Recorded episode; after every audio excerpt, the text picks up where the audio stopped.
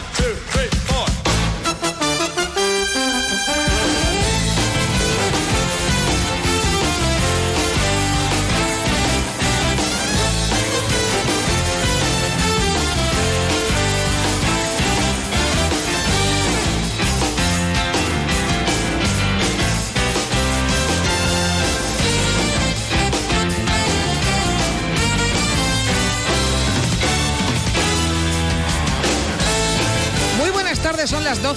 y casi 21 minutos. Bienvenidos a Más de Uno Sevilla. Es jueves 25 de enero.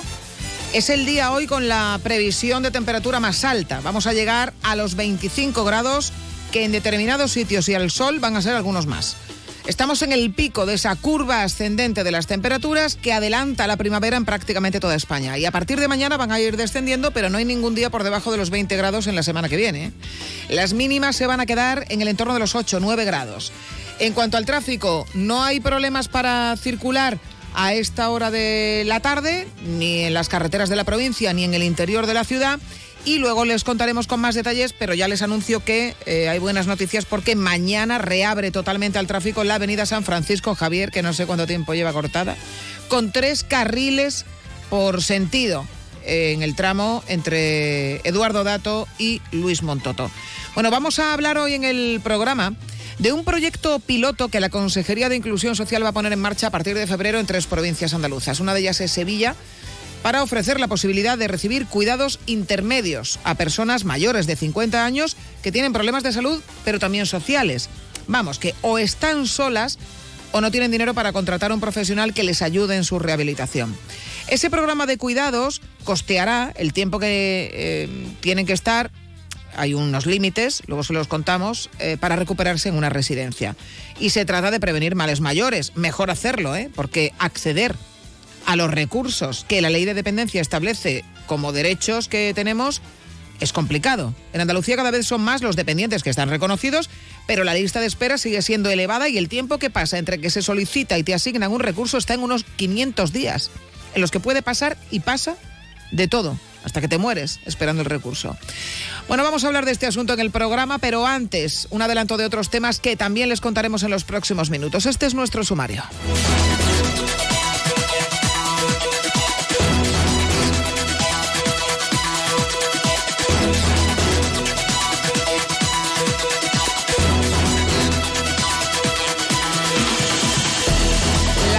Local busca al conductor de un vehículo que ha chocado esta mañana con un autobús. Ha ocurrido en torno a las 8 de la mañana cuando el conductor del coche irrumpió en la trayectoria del autobús cuando salía de una parada en la avenida Kansas City. El conductor de Tusam trató de evitar el choque frenando en seco, lo que provocó que seis usuarios cayeran al suelo teniendo que ser trasladados al hospital con heridas leves. Queda en libertad el entrenador de fútbol infantil detenido por presuntas agresiones sexuales a menores en dos hermanas. Fue detenido por la policía, pasó a disposición judicial. El juez le ha dejado en libertad con cargos y con la prohibición de aproximarse o comunicarse con las víctimas. Esta actuación se lleva a cabo a raíz de las denuncias interpuestas por padres de menores que supuestamente habrían sido víctimas de este entrenador. Las familias viven en el mismo barrio del detenido. Y en deportes, la ilusión sevillista para este año pasa por la Copa. A las 9 de la noche se miden Atlético de Madrid y Sevilla en el Metropolitano en busca de un sitio en las semifinales. Se espera que Quique Sánchez Flores retome la defensa de cinco hombres. No ha viajado Aníbal, el último fichaje por decisión técnica en el Betis. William Carballo ha reaparecido esta mañana sobre el césped de la ciudad deportiva.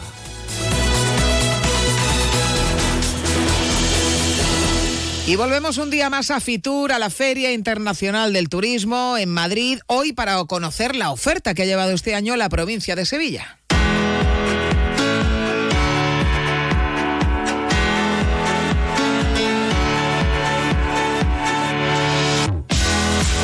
Bueno, está allí nuestro compañero Chema García. Chema, ¿qué tal? Muy buenas tardes. Hola Susana, buenas tardes. Bueno, sí, podríamos decir que este espacio es un poco la embajada de la provincia de Sevilla en esta Feria Internacional del Turismo, porque, bueno, se trata un poco de eso, de tener aquí una representación de lo mejor que ofrece la provincia para atraer al turista, sobre todo nacional, como el madrileño y especialmente los propios andaluces, que representan entre ambos casi el 60% ¿eh? de las pernoctaciones que recibe toda la provincia, aunque aquí serán unos 40 los municipios que le cuenten al mundo lo que somos capaces de ofrecer. ¿Y qué hemos venido a vender aquí? Bueno, pues lo que nos diferencia, lo que somos, o sea, una provincia de interior con una oferta de naturaleza de primer nivel, con destinos y alojamientos turísticos únicos, pero también la gastronomía, el segmento de reuniones, eventos y nuestro patrimonio. Entre ayer, hoy y mañana, en torno a 70 presentaciones, algunas aquí en IFEMA, otras fuera del recinto, nos acompaña para hacer un análisis en este Ecuador de Fitur el presidente de la Diputación de Sevilla, el señor Javier Fernández, presidente, buenas tardes. ¿Qué tal? Buenas tardes. Bueno, el, lujo de la esencia, ¿no? Es un poco el lema que resume lo que la provincia de Sevilla es capaz de ofrecerle al mundo. Eh, aquí en este, eh, su primer Fitur como presidente de la Diputación, creo, ¿no? Es mi primer Fitur. Tuve algunos años la posibilidad de estar por aquí, pero es verdad que con esta responsabilidad como presidente de la Diputación es el primer año que estoy aquí. Una oferta singular eh, de nuestra provincia por los establecimientos con, encanto, como los cortijos, las haciendas de olivar, las casas, palacio, pero con un compañero de viaje esencial como es la gastronomía y también las sinergias entre el turismo y el sector agroalimentario que tanta importancia tienen, especialmente en la provincia de Sevilla, ¿no? Bueno, nosotros sobre todo lo que venimos a poner en el escaparate sevillano son dos cosas, ¿no? Por una parte, la, la diversidad, ¿no? La diversidad de esa Sevilla de interior, de esos 106 municipios de la provincia que sin duda alguna pues intenta desde una oferta muy variada, como bien mencionabas, pues atraer, captar al, al turismo. Y en segundo lugar, el verdadero objetivo que también tenemos es la complementación. Nosotros visualizamos la Sevilla como un todo, la gente que sabe de esto nos está diciendo que el turista está cambiando, que este es un mundo en permanente dinamismo y que ya la gente no quiere ese turismo exclusivamente de monumento y excesivamente de guía, sino que la gente quiere moverse, que la gente quiere ver cosas diferentes y bueno, y la provincia de Sevilla evidentemente pues es un sitio absolutamente complementario del motor, que es la capital, pero que permite una variedad tremenda. Tenemos, bueno, pues como decíamos hace cuando el día previo a Fitur, al inicio de esta feria, cuando hablábamos ¿no? de la, del tema de esa gala sensorial en la que Sevilla pues tiene seis sentidos desde mi punto de vista, los cinco de siempre y uno que es uno de nuestros principales valores que son su gente, ¿no? Su hospitalidad. Yo creo que, que de eso va esto, ¿no? De que la gente nos elija. El turismo es elegir.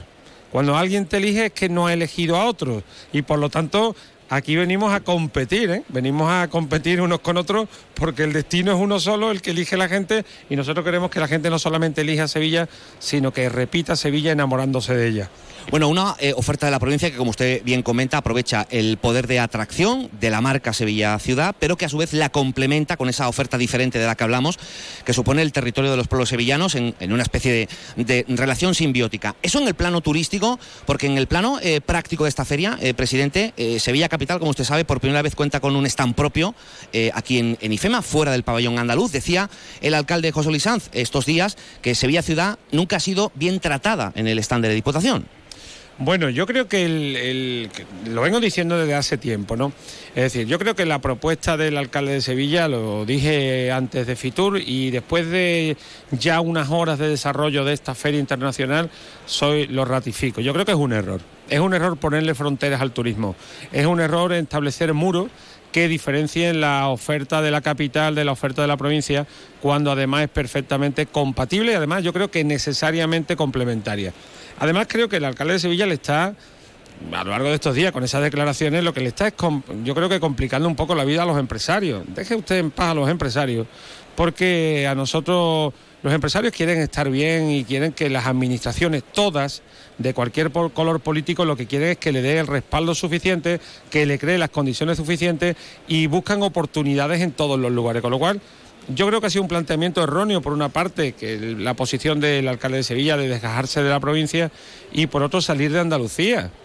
Oye, hemos estado buscando aquí en el pabellón de Andalucía, la capital, y no está. Yo entiendo que son cosas que a partir del lunes el equipo del alcalde, el propio alcalde debe recapacitar y debe de, dar un paso adelante y entender que si vamos juntos, somos muchísimo más fuertes porque, porque Sevilla no se puede entender como, como una Sevilla de parte, sino una Sevilla, insisto, complementaria. Un turista que viene a Sevilla quiere estar cuatro días en la capital, pero puede, después quiere ir a hacer turismo ornitológico, o quiere ir a Estepa a ver cómo se fabrica o se produce el aceite, o a una bodega.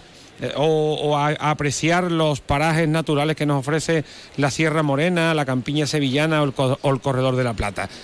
Ese debe de ser el concepto y yo creo que, está, que en este sentido Eh, creo que se ha desajustado un poco la, la visión de esta Sevilla aquí en Fitur y creo que el alcalde debería de, recomponerlo. Teniendo en cuenta, eh, presidente, la reducción del espacio disponible que ha eh, sufrido la provincia, según denunciaba usted respecto al año pasado, es verdad que el pabellón de Andalucía tiene más metros, no tanto así como usted denunciaba la provincia de Sevilla y que, por cierto, no ha cambiado a pesar de las reuniones de última hora que se mantuvieron con la Consejería de Turismo. No sé si se baraja eh, usted cambiar el modelo el año que viene, o sea, salirse del paraguas de la Junta de Andalucía como ha hecho la capital o qué va a hacer de cara al año que viene para intentar solventar pues eh, esta situación que este año desde luego no se ha podido solucionar. Bueno, nosotros el modelo, el modelo más allá del respeto que nos puede producir que la Junta de Andalucía que es competente en materia de políticas de turismo, a mayores del modelo y de la legitimidad, lo que hemos dicho realmente son dos cosas. La primera es que se rompió un consenso. Es decir, esto hay que hacerlo por consenso. Es decir, Andalucía es un todo, pero es un todo desde la suma de las partes, ¿no? Y por lo tanto, cualquier decisión de cambio de modelo, cualquier decisión que implique, pues una variación de un sistema, pues tiene que intentar ser consensuado con todo el mundo. Y en segundo lugar, yo creo que realmente, a ver, el, el turismo necesita una discriminación positiva, ¿eh? El modelo que criticábamos nosotros, que poníamos en jaque, es ese modelo en el que se prima demasiado el turismo de masificación, el turismo de costa, el turismo de sol, cuando verdaderamente pensamos que lo que hay que hacer es complementar con ese turismo de interior, que tiene grandes oportunidades, que tiene grandes posibilidades y que quizá en esta feria internacional, en ese modelo de la Junta, ha quedado en un segundo plano. Eso era lo que queríamos decir consenso y discriminación positiva para buscar oportunidades. Aquí venimos a buscar oportunidades, no venimos realmente a enseñar cosas que ya estén muy consolidadas, aunque haya que ratificarlas y estar permanentemente innovando porque el turismo es cambiante, pero sobre todo tenemos que intentar buscar los espacios de Andalucía y de las provincias que tienen margen de crecimiento. Y el turismo interior de Sevilla, el turismo interior de Andalucía es el que verdaderamente hay que enseñar porque es el más desconocido dentro de las oportunidades que tiene nuestra comunidad autónoma. Entiendo, por tanto, que de cara al año que viene se va a intentar buscar ese consenso, pero si no se consigue, ¿qué se va a plantear la Diputación? Tiene todavía un año para pensarlo. Bueno, nosotros no nos va a echar nadie de Andalucía. Quiero decirte que nosotros vamos a insistir en que el modelo es erróneo. Creo que ya tenemos horas suficientes de haber visto Fitur para saber que el modelo no era el más adecuado ni era el más idóneo y vamos a insistir desde el, desde el lunes directamente a la Junta de Andalucía al consejero para que se autoevalúe para que haga un diagnóstico y haga una auditoría de lo que aquí ha ocurrido para que verdaderamente volvamos al sistema del consenso y al sistema donde también, oye, mm, las provincias no necesitamos este exceso de tutelaje. Hemos visto demasiado tutelaje aquí por parte de la Junta de Andalucía, cuando cada provincia tiene personalidad por sí misma para desde esa complementación que te decía, pues poder elaborar un producto más atractivo aún del que se ha podido presentar aquí en estos días en Fitur. Eh, pero esa reducción del espacio eh, va a mermar, o piensa usted, lo digo porque dice, bueno, eh, a partir del lunes veremos lo que ha ocurrido y lo analizaremos, hablaremos de nuevo con la Consejería de Turismo. ¿Entiende usted que esta reducción del espacio de este año puede mermar las expectativas de negocio que tiene la Diputación este año en Fitur? Es decir, ¿se va a, notar en el resultado final o, no hay una relación causa-efecto? Mira, nosotros hemos venido a Fitur muy ilusionados muy contento. Es decir, yo ya hace 10 días que le dije a mi equipo que había que pasar páginas, que ya había llegado un momento en el que habíamos mostrado nuestras quejas en privado, como hay que hacerlo desde la lealtad, pero en público también, cuando no se nos escucha a Sevilla, oye, es que Sevilla es Sevilla y hay que escucharla necesariamente, pero desde un determinado momento el equipo ha estado trabajando y evidentemente nosotros vamos a intentar que esa merma de espacio, pues en estos últimos días de Fitur, pues no se, no se note. Pero sí es verdad que ha limitado nuestra capacidad de acción ha limitado nuestra capacidad de ofrecer un producto mucho más potente. Aún así, yo tengo que agradecer el enorme esfuerzo que ha hecho el equipo de ProDetour, el enorme esfuerzo de los ayuntamientos, de los alcaldes y alcaldesas que vienen aquí a enseñar lo mejor que tienen y lo han hecho a los empresarios que evidentemente, como te decía antes, no se les debe de generar incomodidad de si la provincia o Sevilla, ellos quieren todo. Ellos quieren la provincia de Sevilla y donde haya una oportunidad, allí van a estar, ¿no? Con lo cual, no es tanto la limitación porque yo creo que con ilusión, con entusiasmo, con ganas, todo se puede conseguir, sino que es que, pensamos que estamos ante un modelo fallido, donde necesitamos, Sevilla necesita un escaparate. Si cualquier, ponte en la posición de cualquier negocio que hoy exista, lo primero que necesita es que a la gente se le meta por los ojos Cuando alguien tiene un negocio en pleno centro de Sevilla, no tiene una puerta chiquitita, quiere tener un escaparate para que la gente se pare a verlo. Y eso es lo que nosotros de verdad hemos hecho en falta. Hombre, y hemos denunciado porque hemos tenido una discriminación. Sevilla tiene menos espacio en Fitur que otras provincias, no pedimos más. Oye, no podemos estar permanentemente pidiendo perdón, pero oye, tampoco queremos que se nos, se nos trate con menor espacio sin embargo, y, que se nos den las mismas posibilidades. Se lo pregunto porque prácticamente desde las 10 de la mañana, eh, eh, todos los días, hasta las 6 de la tarde, ininterrumpidamente hay una presentación, literalmente cada 15 minutos, eh, más que Fitur, es, la maratón de, de, Fitur para la provincia de Sevilla, ¿no? Claro, pero es que también el turismo necesita de ese motor de la autoestima, ¿no? Es decir, yo cuando hay unos alcalde que en estos días me comentaban que llevaban alcaldes de la Sierra Morena Sevillana que llevaban 3, 4 meses preparando esa presentación de 10, 15 minutos aquí. Es que no es solo lo que tú pongas en valor, es que para, para vender turismo y para contar turismo hay que tener ganas, ¿no? Y la gente viene ilusionada, esto es autoestima. Fíjese las complicaciones que puede tener un alcalde de la Sierra Morena Sevillana en su día a día y cuando se ve aquí en Madrid, lo ve sus ciudadanos, lo ve la gente, puede enseñar lo mejor que tiene, pues eso forma parte también de la política de servicio público, de la política de turismo.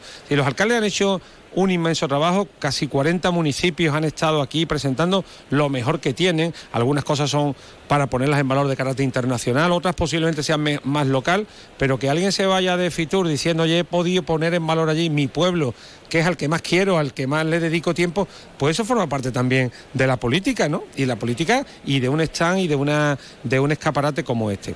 Y ese, y ese ha sido el objetivo yo creo que hemos cumplido nuestras expectativas internas, las hemos cumplido.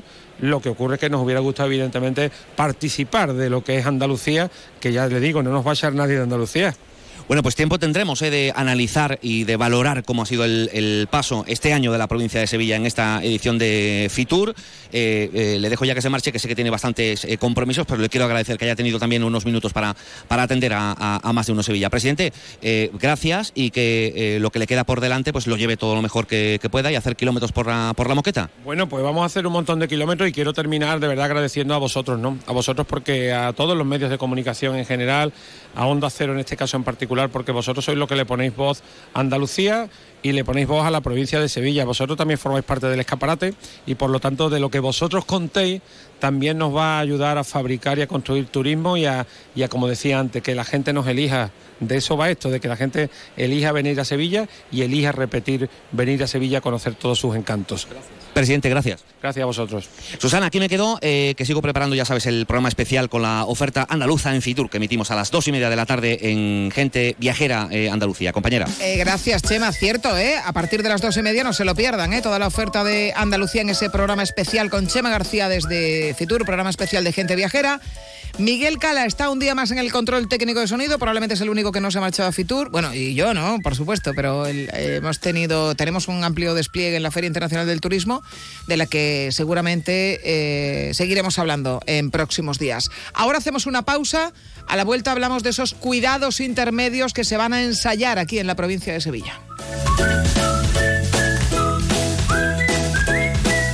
En Sevilla también somos más de uno. En Elegido encontrarás un lugar de descanso auténticamente mediterráneo, sol, náutica, parajes naturales, patrimonio histórico y toda la huerta de Europa. Ven a Elegido y vívelo. Vive las rebajas en Los Alcores. Encontrarás todo lo que estabas buscando al mejor precio. Moda femenina, masculina, infantil, calzado, decoración y complementos para el hogar, deporte. No las puedes dejar escapar. ¿Hay ganas de rebajas? A92, salida 7, Alcalá de Guadaira, Sevilla. Centro Comercial los Alcores. Mucho donde disfrutar. ¿Has oído que existen unas ayudas para rehabilitar tu vivienda, pero nunca te queda claro si puedes optar a ellas? ¿Sabes que el Colegio de Arquitectos de Sevilla tiene una oficina de rehabilitación para ayudarte en todo ese proceso? Dos lunes al mes en más de uno Sevilla. Los arquitectos en la onda te cuentan todo lo que necesitas saber. También puedes visitarlos en la Plaza Cristo de Burgos, llamar o pedir cita en el 955 051 200. Rehabilita tu vivienda, la arquitectura a tu servicio. Para estar al día de toda la información deportiva sevillana, síguenos de lunes a viernes en Noticias de Sevilla 8 y 20 de la mañana con Grupo Avisa. Concesionario oficial Volkswagen, Audi, Seat y Skoda.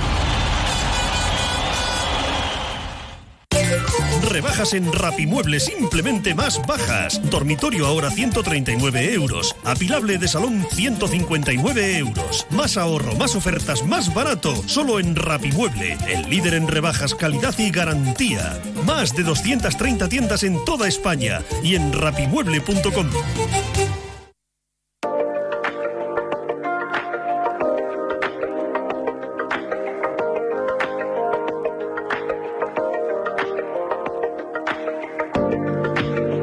Sevilla también somos más de uno. Susana Valdés, Onda Cero. Tell me what you really like. Baby, I can take my time. We don't ever have to fight. Just take it step by step. I can see it in your eyes. Cause they never tell me lies. I can feel that body shake. And the heat between your legs.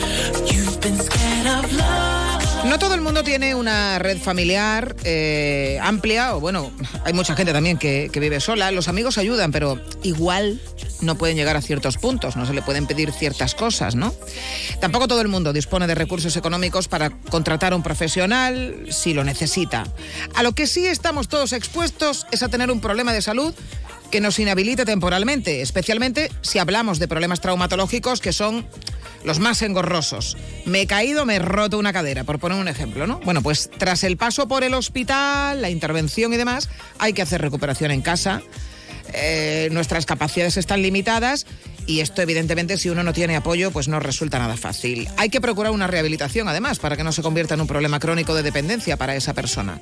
Bueno, pues a partir del mes que viene, el de febrero, la Junta de Andalucía va a aplicar un proyecto piloto en Sevilla, también en otras dos provincias andaluzas, en virtud del cual va a ofrecer cuidados intermedios a mayores de 50 años que se encuentren en esta situación. 954 50 23 93. En esta situación es problemas de salud junto con problemas sociales, que no tengas eh, personas de las que tirar ni recursos ¿no? para, para poder contratar.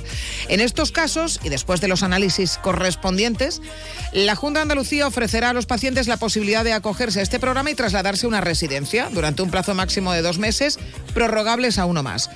Estamos hablando, evidentemente, siempre de un servicio temporal para pacientes que tienen un pronóstico de recuperación.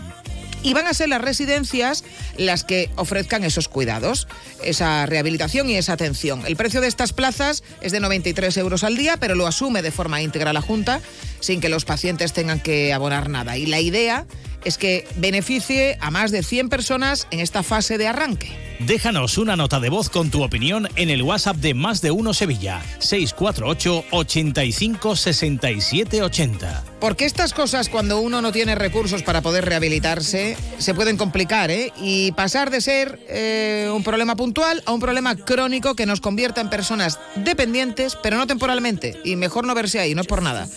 Muchas veces es inevitable, ¿no? Es lo que tiene, la, eh, sobre todo la edad y todo lo que y todo lo que conlleva. También los problemas de salud que no tienen por qué ser precisamente estar precisamente asociados a la edad, pero sí es cierto que hay más papeletas, más probabilidades. Aunque dice la Consejería de Inclusión Social que nunca antes se había atendido a tanta gente que estuviera en situación de dependencia como se hace ahora, lo cierto es que el sistema sigue siendo bastante mejorable y falla, ¿no? Por mucho retraso en el proceso, por esta burocracia. En octubre del año pasado había algo más de 78.000 personas en listas de espera. Eh, unas 37.500 pendientes de valoración, 40.500 aguardando un recurso, más de 5.000 fallecieron en esa lista de espera, estando en esa lista de espera entre diciembre de 2022 y mayo del 23. La media de espera se calcula que es de unos 500 días, que son muchos más que la media nacional y muchísimos más que los 180 que marca la ley. Déjanos tu mensaje en nuestro Twitter arroba más de uno Sevilla.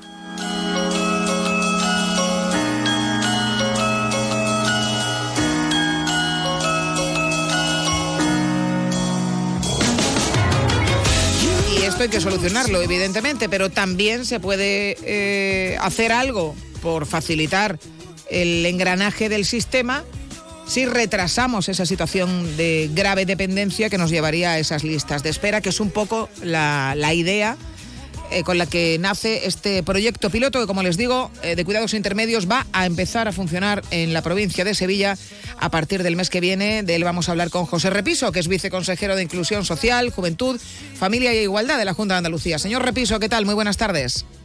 Muy buenas tardes, Susana. Encantado de, estar aquí con vosotros. Bueno, eh, esto de los cuidados intermedios, sobre todo cuando se habla del perfil, ¿no? De, las personas que se podrían acoger, personas mayores de 50 años que tienen un problema de salud que les inhabilita temporalmente, pero que no tienen, eh, pues, ni, ni red social ni recurso económico. Esto es más común de lo que pensamos y más que va a ser, ¿eh? Porque la, eh, la soledad, por ejemplo, es un estado en el que lamentablemente cada vez se ven más personas, ¿no?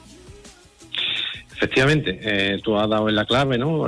tenemos una situación de la pirámide poblacional, pues es la que es y, la que nos viene. Tenemos además un sistema sanitario que nos cura y, nos cura muy bien y eso hace que tengamos cada vez más, más calidad de vida, tengamos cada vez, eh, vivamos más años y ahora lo que de lo que se trata es vivir más años pero en buena salud, ¿no? Y de alguna manera estos proyectos pilotos lo que vienen es precisamente a innovar en el ámbito social y en el ámbito y en el ámbito de la salud, sabiendo también no solamente curar, sino cuidar mejor, ¿no? Mm. Y es lo que vamos a dar respuesta con este pilotaje. Bueno, hay que decir que este tipo de servicios los ofrecen eh, algunas residencias privadas para personas que efectivamente pues salen de una intervención, pues no les pueden atender en casa y están a un tiempo en la, en la residencia. En este caso lo que pasaría es que el coste lo asume la Junta de Andalucía para las personas que cumplan estos requisitos, ¿no? Efectivamente, llevamos trabajando ambas consejerías, tanto la Consejería de Salud como la de Inclusión en este en este proyecto. Este proyecto, de alguna manera, quiere responder a una necesidad que, que hay hoy por hoy en nuestras personas mayores y en las personas crónicas, como tú bien has dicho, a partir de 60 años. Y es que, bueno, eh, en la Administración estamos muy acostumbrados siempre a hablar de competencias, ¿no? De estas competencias de esta consejería, y aquí lo que queremos dar respuesta es a las personas. Y da igual eh, si lo que estamos hablando es de prevención de dependencia, estaríamos hablando en terminología de la Consejería de Inclusión Social, y si hablamos de rehabilitación funcional, por ejemplo, estaríamos hablando de, la Consejería de Salud. Sí. Pero las personas son las mismas y los problemas son unos, ¿no? Y ahí es donde tenemos que coordinarnos y mejorar, y para esto está hecho este programa porque eh, hay eh, ocasiones en las que problemas de salud que surgen en, ese tiempo y que se podrían curar, por la falta de estos recursos, terminan dejando a la persona en una situación de dependencia. Claro, eh, lo ha explicado perfectamente. Cualquier problema de carácter traumatológico, una, rotura de cadera, un problema de salud que, bueno, que verdaderamente desde el punto de vista asistencial está resuelto. Si esa persona, cuando vuelva a su domicilio, no tiene una atención, no tiene unos cuidados, eh, al final, ¿qué, es lo que ocurre? Pues lo primero que ocurre es que el sistema sanitario vuelve otra vez a caer en el servicio de urgencia a la mm. semana porque no mejora. Es decir, tenemos un gasto sanitario y tenemos un, bueno, y aquí al final lo importante es, curar a la persona. Pero es que desde el punto de vista de la dependencia, como bien has dicho, esta persona que estaba hasta hace un tiempo viviendo perfectamente sola, eh, pues también eh, tenemos un problema de que se engancha al sistema de la dependencia. Y de lo que se trata es de prevenir esas situaciones. Yo creo que esa labor coordinada de trabajo de ambas consejerías va a provocar que haya muchísimas personas mayores que tengan, esto ya digo que es un pilotaje, pero que nuestro pensamiento es extenderlo, pero que va a haber muchas personas por, porque nos tenemos que preparar, el sistema de salud y el sistema social se tiene que preparar, eh, pues bueno, como digo, a la nueva realidad demográfica eh, que es de mm. Andalucía, que es de España y que es del primer mundo. Pero bueno, nosotros nos preocupa lo que pasa en nuestra comunidad autónoma. ¿no? Eh, ¿Cuánto tiempo va a durar este programa piloto hasta que se tome la decisión de eh, si se mantiene, si ha resultado bien, si se amplía? Y en esta fase inicial, ¿cuántas personas calculan que se pueden ver beneficiadas? Estamos hablando de aproximadamente unas 100 personas. ¿Vale? En las tres provincias en las que se va a imponer, En las ¿no? provincias, efectivamente. pues claro, hablamos de, hablamos de 34 plazas, pero claro, las personas, eh, es, un, proyecto que va a pasar la gente, es decir, no es un, proyecto de continuidad, sino mm. que buscamos es de que el ámbito temporal, que haya una recuperación y vuelva a su domicilio en mejores condiciones. Y el proyecto tiene, el pilotaje va a durar seis meses. A los seis meses valoraremos, veremos los resultados en salud y de prevención de la dependencia y a partir de ahí pues eh, bueno, estudiaremos la extensión al resto de, la comunidad autónoma. Eh, comentaba eh, yo antes también en la introducción, oye, mejor no llegar a una situación de dependencia en la que nos tengamos que pelear, eh, lamentablemente, porque sigue siendo así, eh, se plantea un poco como una pelea contra el sistema de dependencia que sigue acumulando muchos retrasos, eh, demasiada lista de espera, a pesar de responder cada vez a más personas, pero es que esto no va a bajar precisamente por lo que hablamos de la pirámide demográfica, ¿no? Obviamente, Susana, nosotros sabemos el reto que tenemos en materia de dependencia. En las próximas semanas se van a presentar dos textos normativos eh, que, bueno, que van a modificar eh, el en uno de los casos el procedimiento de dependencia eh, para intentar reducirlo a la máxima expresión posible. Sabemos que es muy complicado. Andalucía hoy por hoy tiene más de 280.000 personas en el sistema de la dependencia, con más de 400.000 eh, recursos puestos a disposición. A lo largo del, 20 del año 23, por poner un ejemplo, en el último trimestre del 23 se han puesto 1.500 plazas eh, de ámbito residencial, de, de- de residencia de mayores, Ujú. puestas a dis- a disposición, 400 en materia de discapacidad. Eso no se había hecho en Andalucía nunca, pero como tú bien dices, el reto es brutal, el reto es brutal y tenemos que dar respuesta, tanto desde el punto de vista administrativo del procedimiento como desde el punto de vista de los recursos. Ese es el gran reto. En este ya, ya digo que en las próximas semanas va a tener dos, reformas legislativas de calado y de importancia para reducir esos plazos. Eh, No puedo dejar de preguntarle hoy también, señor Repiso, por otra cuestión que está de eh, candente actualidad y es el cabreo prácticamente generalizado ¿no? que hay en- entre organizaciones, comunidades autónomas y, y, en fin, todo el que esté un poco metido en este, en este mundo por esas tarjetas monedero que a partir del mes de abril va a entregar el, gobierno en un cambio que ha hecho eh, en cuanto al reparto de alimentos básicos para personas eh, vulnerables, eh, que se van a, reducir a, familias con menores a su cargo, que es evidente que tiene la ventaja de que eh, no te, eh, al, poder ir con una tarjeta a un supermercado, no te estigmatiza en una cola pidiendo una bolsa de alimentos, pero la denuncia generalizada es que si solamente entran en el sistema los que tengan menores a su cargo, hay mucha gente que se va a quedar sin un alimento necesario también. Bueno, nosotros llevamos quejándonos eh, desde la lealtad institucional al Ministerio eh, todo el año 2023, porque sabíamos, pero esto nace en un acuerdo de la Comisión Europea de, de diciembre del 22. Durante el año 23 el Ministerio tenía que planificar este nuevo programa. Nosotros venimos anticipando por los textos que, que nos han ido llegando en, en conferencias sectoriales que eh, es verdad que el- el- un programa de tarjetas dignifica mucho más a las personas, pero no podíamos dejar al 85% de las personas que hoy por hoy son beneficiarias dejarlas fuera. Pero es que además eh, estábamos dejando fuera a una pata muy importante del tercer sector, que son eh, entidades como el Banco de Alimentos, como la propia Cruz Roja, que este año, en este año 23 pues han, repartido 13 millones de kilos, ¿no? Eh, es decir, que, ah, y después dejaríamos de fue- fuera también a muchas entidades de, de consumo, es decir, pues yo que sé, centro de personas sin hogar, por poner un ejemplo, que ya se quedarían fuera. eh, por, por, la, por, por la propia materia, como he dicho, por los propios requisitos personales, pero también porque prácticamente se va a acabar eh, el consumo eh, en entidades, en comedores sociales, etcétera, etcétera, etcétera. Es decir, que estamos dejando fuera a muchas personas, personas mayores vulnerables, con pensiones no contributivas, que aquí tenían una ayuda y que con este nuevo sistema, eh, y nosotros ya ve- veníamos quejándonos, incluso al ministro actual en el mes de diciembre le mandamos una carta solicitando que se replanteara esta cuestión y que por favor eh, intentar que hubiera una dualidad en la provisión de esta ayuda. Bueno, va a haber una reunión el próximo 31 de octubre, que no sabemos si se modificará esto, si va a haber cambios, pero en cualquier caso lo que dicen desde el gobierno es que el hecho de que estas tarjetas monedero vayan destinadas a estas familias no quita para que otras personas vulnerables no puedan acudir a los servicios sociales, en este caso de cada comunidad, para eh, que se les ofrezcan otros recursos que no son incompatibles. Bueno, eh, el programa de garantía alimentaria, de, es que, vamos, el dinero viene de Europa. Yo lo que sí pediría siempre al gobierno central, se lo pedimos en esta materia y en todas, que cuando Europa dé dinero para algo no nos pongan condiciones. Es decir, que nos manden el dinero y nosotros veremos cómo lo gestionamos. Desde luego, de esta manera, ya le anticipo que no lo hubiéramos gestionado. Entonces, si verdaderamente el gobierno de España lo que quiere es dar una solución a los problemas de garantía alimentaria eh, de las personas andaluzas que lo están pasando mal, que le dejen al gobierno de Andalucía tomar las decisiones y que nos envíen el dinero.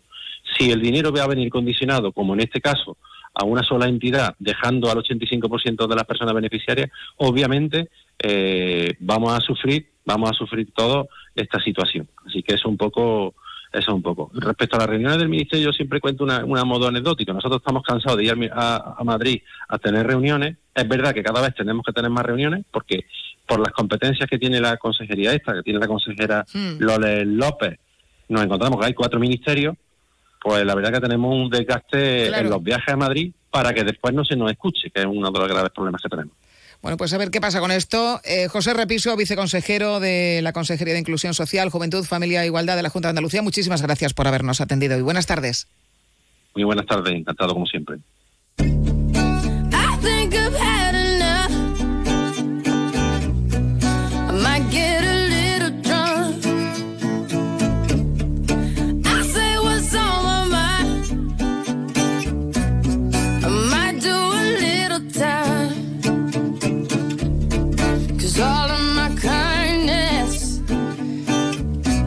Vamos a ver ahora qué opinan nuestros oyentes del tema que, les hemos planteado.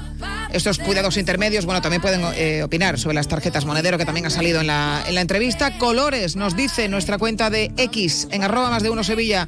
Pues puedo pensar que es una estupenda iniciativa del gobierno andaluz o están detrás el negocio de las residencias privadas que han perdido muchos clientes con los virus que pululan por nuestra ciudad y que cada uno saque sus propias conclusiones.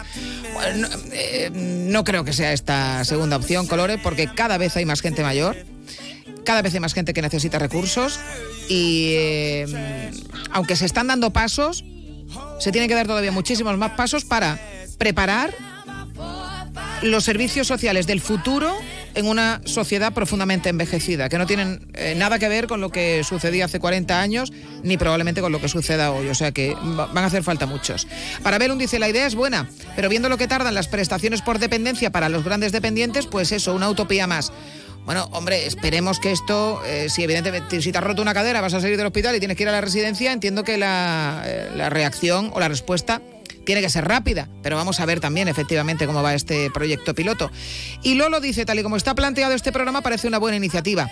Lo de las cartillas de racionamiento del gobierno central no termino de verlo claro. Hay mucha gente que está llamando esto cartillas de racionamiento no sé, eh, eh, como ha dicho el, viceconsejero, resulta bastante más digno que tú tengas una tarjeta, vayas a un supermercado y puedas con ella comprar una serie de alimentos, productos frescos que no te dan en la cesta del banco de alimentos, porque lo que se da para el banco de alimentos ya sabemos lo que es, son productos fundamentalmente no perecederos, pero aquí puedes acceder a frutas, a verduras, en fin, eh, cartilla de racionamiento. Es la persona que iba por la bolsita al banco de alimentos, ahora va con una tarjeta a un supermercado como cualquier otra persona y compra dignamente pues los alimentos eh, en este caso abonados con esta subvención que procede del Estado y a partir del año que viene tendrán que gestionar las comunidades autónomas.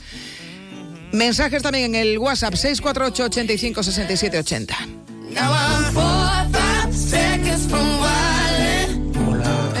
Hola, buenas tardes, Susana Chema. Soy Pepe del Betty, aunque Chema no está ahí.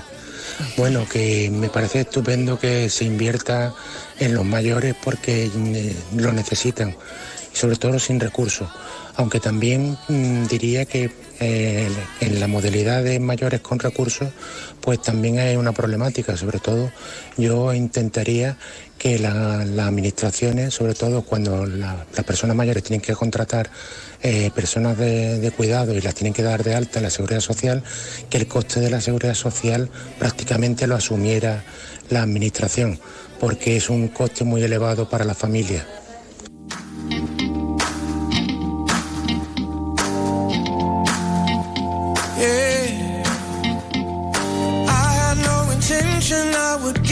up tonight. I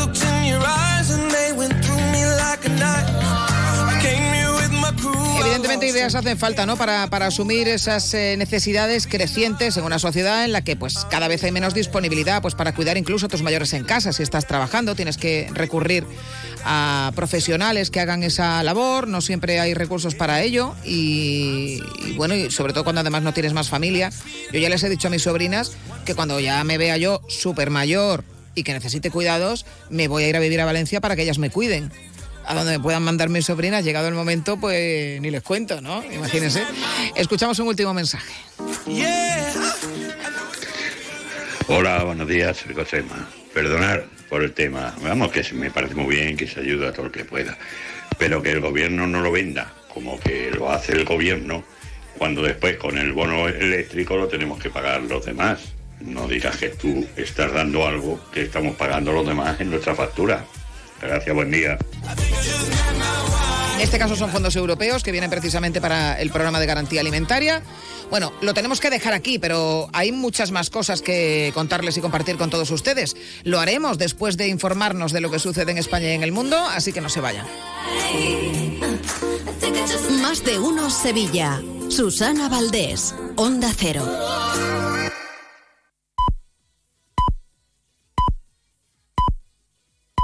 Es la una de la tarde, mediodía en Canarias.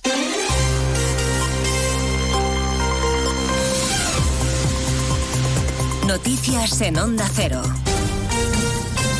Buenas tardes. Les avanzamos a esta hora algunos de los asuntos de los que hablaremos con detalle a partir de las dos en Noticias Mediodía, empezando a esta hora en el Ministerio de Educación, porque ha terminado ya la reunión del presidente del Gobierno con el Consejo Escolar del Estado. La primera vez que sucede, Sánchez ha presentado a la comunidad educativa el plan de refuerzo en matemáticas y comprensión lectora. Ha comparecido después la ministra Pilar Alegría para informar del encuentro y ya de paso para tildar de frivolidad y de inviable la EBAU única que el Partido Popular propone implantar en las comunidades donde gobierna Mercedes Pascua. Se dice que Feijó ni siquiera ha consultado esta propuesta con la comunidad educativa y que una EBAU única no tiene cabida legal en nuestro sistema educativo.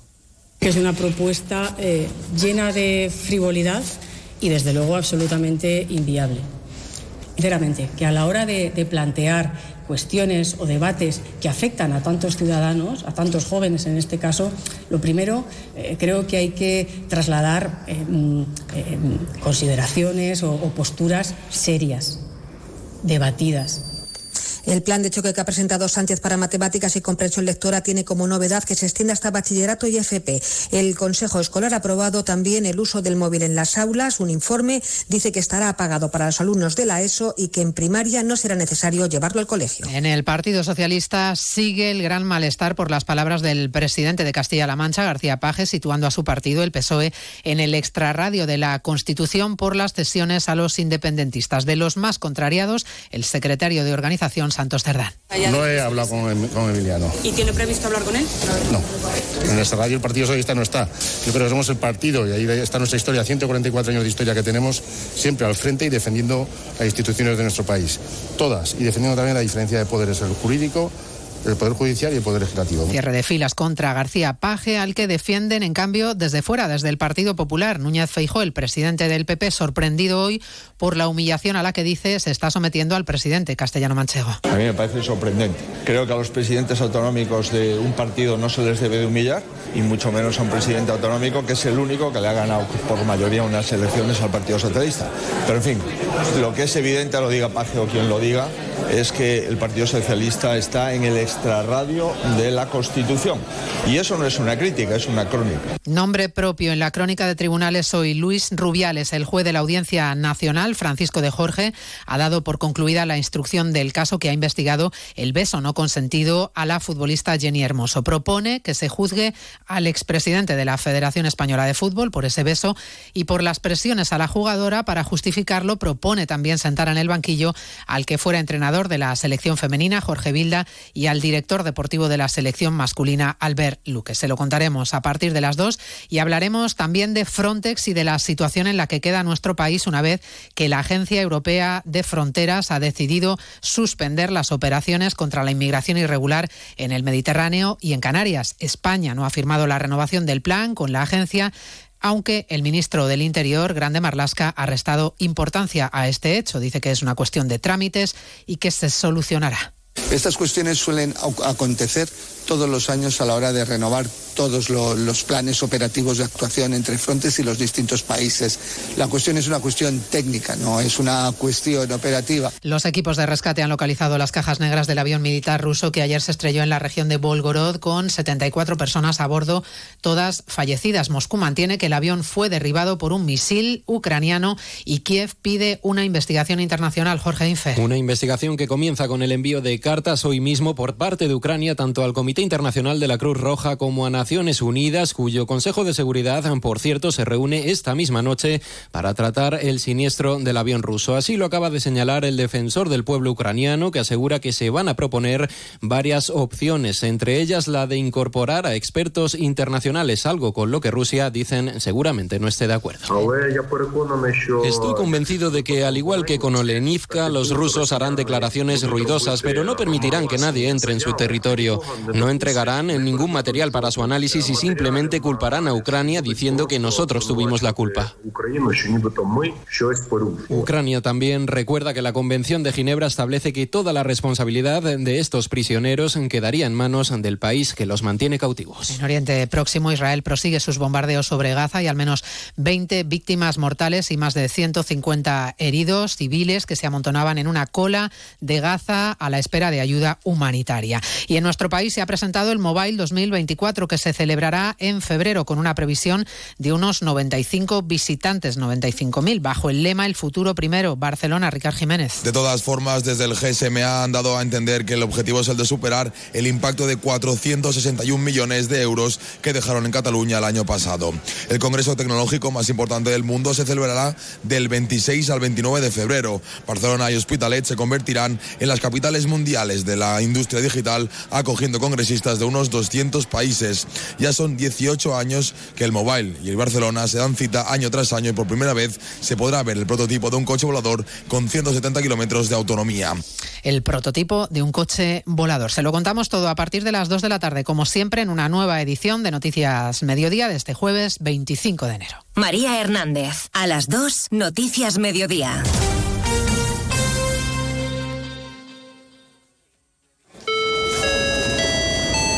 Descubre tu próximo destino con Carlas Lamelo. Esta semana Madrid es la capital mundial del turismo gracias a la celebración de Fitur y allí estará gente viajera para contarte cuáles son las experiencias más genuinas, qué novedades presentan los destinos y qué lugares del mundo pueden inspirarte para tus próximas vacaciones. Este fin de semana, de 12 a 2 de la tarde, gente viajera en directo desde el pabellón 9 de la Feria Internacional de Turismo en Madrid, con Carlas Lamelo. Te mereces esta radio. Onda Cero, tu radio.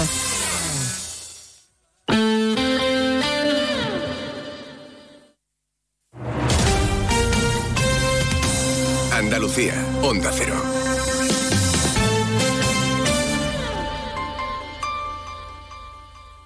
Gente viajera Andalucía se desplaza a Fitur. Te contamos lo más destacado de la oferta de Andalucía en la Feria Internacional del Turismo desde Madrid con un amplio despliegue informativo y un programa especial el jueves 25 a las 2 y media de la tarde con los protagonistas de esta importante cita turística.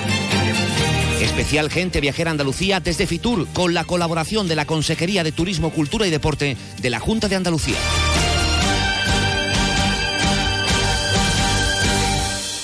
Sobre todo, Onda Cero Andalucía. En Onda Cero, Noticias de Andalucía. Jaime Castilla. Buenas tardes. Hacemos hasta ahora un repaso de la actualidad de Andalucía de este jueves 25 de enero y comenzamos con una noticia de última hora, un terrible suceso. Tres aficionados del Sevilla Fútbol Club han fallecido cuando viajaban en coche a Madrid para ver el partido de esta noche contra el Atlético de Madrid. Han fallecido en un accidente de tráfico a la altura del un municipio de Ciudad Real, en la autopista A4, el municipio de Santa Cruz de Mudela. Han colisionado contra un camión. En el suceso también deja 18 personas heridas, al menos desde el ayuntamiento de Morón, de donde partieron, confirman que son, se trata de los tres fallecidos, un padre y su hijo. Es una información que estamos ampliando en este momento. En política, sepan que los exministros socialistas Miguel Sebastián y Carmen Calvo son dos de los nombres del gobierno alternativo que prepara el PSOE andaluz en su nueva estrategia de oposición a la Junta, algo que anunció hace dos semanas el secretario general Juan Espadas. En Jaén, el muñeco Pelelemón, una alegoría del fugado Puigdemont, ha ganado el primer concurso municipal de peleles de lumbres de San Antón, Onda Cero Jaén, María Tajadura. Lejos de impulsar las costumbres geneses, ha fomentado el odio desde la tradición y la cuenta oficial del ayuntamiento, desatando la polémica en las redes sociales al premiar a Pelelemón, que como los otros siete muñecos presentados al concurso por distintos colectivos vecinales, salió ardiendo durante esta festividad de San Antón. Critican que se ha hecho apología política. En Algeciras tiene lugar esta tarde una concentración en memoria del sacristán asesinado en un atentado yihadista de cuya muerte se cumple hoy un año. El acto en recuerdo a Diego Valencia y convocado por el consistorio de la localidad será a las 7 y 45 en la Plaza Alta de Algeciras, lugar donde el sacristán fue asesinado. Tras la concentración se va a celebrar una misa en su honor. Seguimos ahora con el repaso de la actualidad del resto de provincias y lo hacemos por Almería. En Almería, 350 menores esperan a que una familia les acoja. Almería por el acogimiento familiar es la iniciativa que ha lanzado la Junta de Andalucía. Se ha sumado el Ayuntamiento de Almería prestando los medios a su alcance para la difusión de esta campaña. En Ceuta, la Fiscalía reclama para el detenido acusado por el asesinato del pequeño Mohamed Abdeselan en 2022 prisión permanente revisable, una medida solicitada por primera vez en la ciudad por este tipo de delitos. Además, se le acusa a esta persona por una agresión sexual a menor por la que se le reclama más de 13 años de cárcel. En Córdoba, el sindicato de enfermería SATSE emprende acciones judiciales contra los hospitales de Reina Sofía, Infanta Margarita y Valle de los Pedroches, por lo que, según el sindicato, supone ocultar información sobre el plan de reducción de las listas de espera quirúrgica, información que SATSE considera necesaria para garantizar la representación de los sanitarios que determina la ley. En Granada, el Ayuntamiento de Cuevas del Campo, en el norte de la provincia, ha solicitado al Estado poder organizar un referéndum para que los ciudadanos decidan democráticamente la fecha de sus fiestas populares. El pueblo está pendiente del visto bueno del Consejo de Ministros a una resolución que habrá de ser ratificada por el Rey. En Huelva hoy se habla del comienzo de las obras de mejora de la estación de bombeo de emergencia y del Palafito 1 de la presa del Chanza. La actuación tiene un plazo de ejecución previsto de siete meses y gracias a estas labores será posible utilizar la totalidad del agua que se almacena en el embalse y dar un mejor servicio a los 200.000 hogares que se abastecen a través del sistema único de la cuenca del Tinto Odiel Piedras Chanza. En Málaga ha sido detenido un individuo por agredir a su expareja, a quien presuntamente cogió del cuello, tiró al suelo y golpeó hasta que la mujer pudo huir y refugiarse en la recepción de un hotel cercano. El ahora detenido gozaba de un permiso penitenciario. Y en Sevilla permanece en libertad con cargos el entrenador de fútbol infantil detenido el pasado viernes tras las denuncias por presuntos abusos sexuales a varios niños realizadas por sus padres. El juez le prohibió acercarse a las presuntas víctimas ni trabajar en nada relacionado con menores hasta que llegue el juicio. Más noticias de Andalucía a las 2 menos 10 aquí en Onda Cero. Onda Cero. Noticias de Andalucía.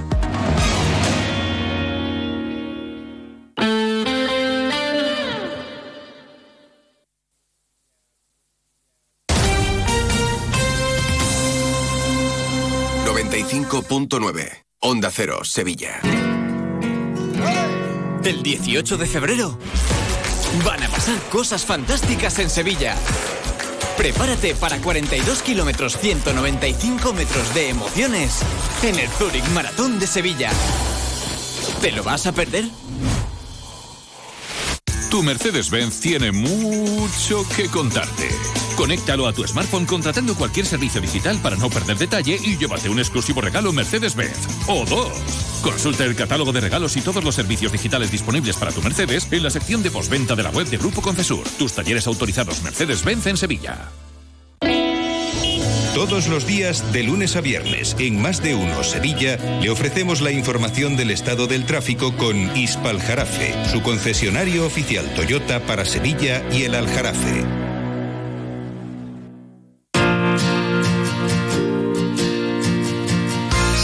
Problemas en tu comunidad de vecinos o situaciones que no sabes resolver, preguntar es el primer paso hacia la solución. Es muy sencillo. Manda una nota de voz con tu pregunta al 648-856780 o escríbenos a más de uno Sevilla gmail.com.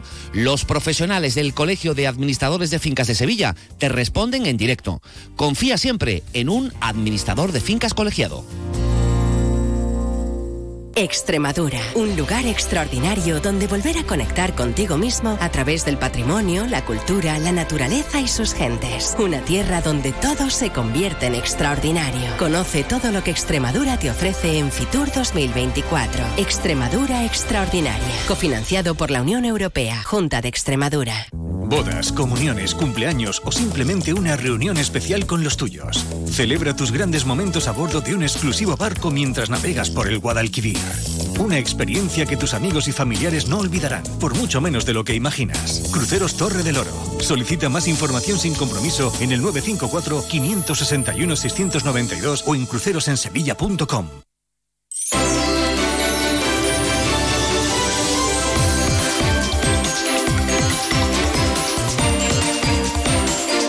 Sevilla también somos más de uno. Susana Valdés, Onda Cero. Una y 14 minutos, seguimos en directo aquí en Más de Uno Sevilla. Vamos con la actualidad de la jornada y tenemos que comenzar con noticias terribles. Como terrible ha sido un accidente que se ha producido en la autovía A4 en la localidad de Santa Cruz de Mudela, de Ciudad Real. Esta mañana ha dejado tres muertos y 18 personas heridas. Los tres fallecidos son socios del Sevilla que se dirigían a Madrid para ver el partido de su equipo que juega esta noche, como saben, en la capital de España. El alcalde de Morón ha confirmado que entre los fallecidos hay un padre y un hijo que eran vecinos de esta localidad. Hay también, al menos que sepamos, eh, un eh, futbolista de, un equipo de, de Morón y, en fin, iban más familiares y aficionados del Sevilla, muchos de esta localidad que han tenido la terrible fatalidad de, verse inmersos en este accidente múltiple que se ha producido en la autovía A4 a la altura de la localidad de Santa Cruz de Mudela en Ciudad Real.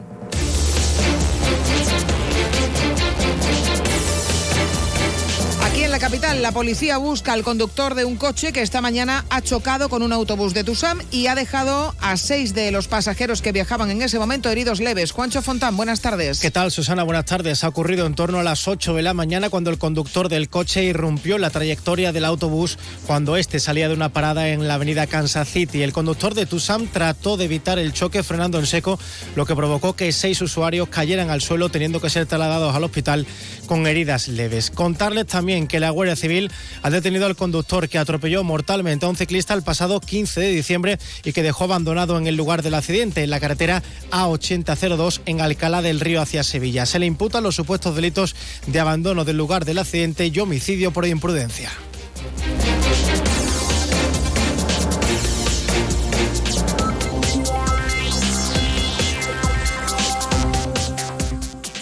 Y ha quedado en libertad con cargos el entrenador de fútbol de 29 años que había sido detenido en dos hermanas por presuntos abusos sexuales a nueve niños menores. Han sido varios padres de Montequinto, que es además donde reside el entrenador, en el mismo barrio, los que han denunciado estos hechos ante la policía. Y es que esta persona también trabajaba para un equipo de este barrio. Los menores de los que supuestamente abusó no jugaban en el club donde entrenaba este individuo, sino que los conocía y había entablado relación con ellos después de verlos por el barrio y ganarse su confianza. Algunos de estos niños, todos de entre 10 y 12 años, los invitó a su casa donde les habría practicado tocamientos y enseñado vídeos de contenido sexual. Macarena de la Palma es portavoz de la Policía Nacional. Esta detención se llevó a cabo en la localidad de Dos Hermanas y mm, la actuación policial se desarrolló el pasado viernes 19 de enero a raíz de unas denuncias que interpusieron los padres de los menores, coincidiendo que estas familias también residían en el mismo barrio de la persona detenida y que además se dedicaba a entrenar a un equipo de fútbol infantil. La policía no ha podido acreditar si alguno de estos menores fue sometido a alguna agresión sexual por parte del sospechoso y no descartan además que se amplíe el número de víctimas.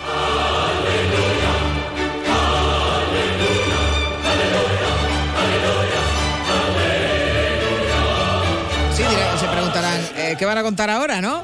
Pues eh, en medio de, de tanto suceso eh, terrible, tenemos una buena noticia y es que mañana viernes la avenida de San Francisco Javier se, reable- se reabre totalmente al tráfico después de dos años de obras por la ampliación del tranvía hasta Nervión. Por fin vamos a poder recuperar la circulación en este punto. Sí, esta avenida recupera así su normalidad con tres carriles por sentido, dos para vehículos privados y uno para transporte público a lo largo de esta vía entre Ramón y Cajal y Eduardo Dato, tal y como estaba antes de que empezase esa obra del tranvía. En Ramón y Cajal solo se podrá circular por el carril que va dirección al centro en el tramo del túnel. Los que quieran hacerlo en dirección contraria tendrán que coger por la calle Avión Cuatro Vientos. Taxis, autobuses y vehículos de emergencia sí tendrán un carril por cada sentido. José Lugo es el delegado de movilidad en el ayuntamiento. está previsto que se habiliten, tal y como estaba proyectado, los tres carriles de acceso por sentido, dos para vehículos privados y otro para transporte público. Las avenidas por las que discurre el tranvía, San Francisco Javier y Ramón y Cajal, estarán ya plenamente operativas. Por otro lado, la avenida Luis de Morales seguirá en obras por el retraso de las canalizaciones de Masesa y no se prevé su reapertura al menos hasta la primavera de este año. La circulación se recuperará al completo cuando se inaugure el tranvía de Nervión. Hemos hablado de este asunto con el viceconsejero de Inclusión Social, con José Repiso, el problema, las quejas que hay por el cambio en el sistema de garantía alimentaria y esas tarjetas de, para poder comprar en supermercados que se van a eh, repartir entre familias que tienen eh, menores a su cargo. El Banco de Alimentos de Sevilla también alerta de que eh, van a quedar desprotegidas más de 10.000 familias, una medida que, como decimos, anunciaba este martes el Gobierno y que supone en la práctica el fin de la colaboración del Ejecutivo con estas asociaciones. Sí, la principal diferencia es que ahora se pasa de un programa europeo que entregaba alimentos de forma directa a otro que funciona mediante tarjetas es decir, tarjetas para comprar en supermercados. Según el presidente de la Asociación del Banco de Alimentos de Sevilla, Jesús Maza, este nuevo plan va a reducir en un 35% la entrada de alimentos que recibían de ese Fondo Europeo de Ayudas a Personas Desfavorecidas y explica que no todas las personas que atienden van a recibir estas tarjetas monederos, por lo que pone en duda esta medida. Del 100% de personas que recibían alimentos con el fondo de ayuda anterior, solamente el 16% van a ser objeto de esta tarjeta monedero. La eficacia de la medida tampoco está garantizada, porque lo cierto es que va a haber personas que no reciban tarjeta monedero porque sus condiciones familiares no se lo permiten, porque son familias sin hijos o por cualquier otra circunstancia, pero que están igual de necesitadas. Y esas personas van a seguir volviendo a ir al banco de alimentos y no vamos a tener alimentos para atender tanta gente. El gobierno justifica esta medida en que una persona que recibe dinero está menos señalada que cuando recibe, por ejemplo, un bote de garbanzo, pero la realidad es lo que marca a las personas es no tener dinero ni para comer. Y siguen los problemas en los centros de salud, especialmente en zonas rurales, por la falta de médicos de familia. Ahora el director de los centros de Brenes y Villaverde del Río ha dimitido de su cargo porque es que no tiene personal suficiente para atender la demanda de los dos centros. Sí, fue el pasado 16 de enero cuando presentó su dimisión alegando que ya no le quedaban fuerzas para seguir trabajando a ese ritmo y que no se veía capaz de pedirle más esfuerzo a sus compañeros. Se han presentado muchas bajas y esas vacantes no se están cubriendo, una situación que en algunos momentos ha provocado que sus médicos hayan tenido que echar unas 220 horas de trabajo mensuales. Asegura David Maya, vocal del Sindicato de Atención Primaria, que la base del problema es que el sistema sanitario es incapaz de retener a los médicos de familia.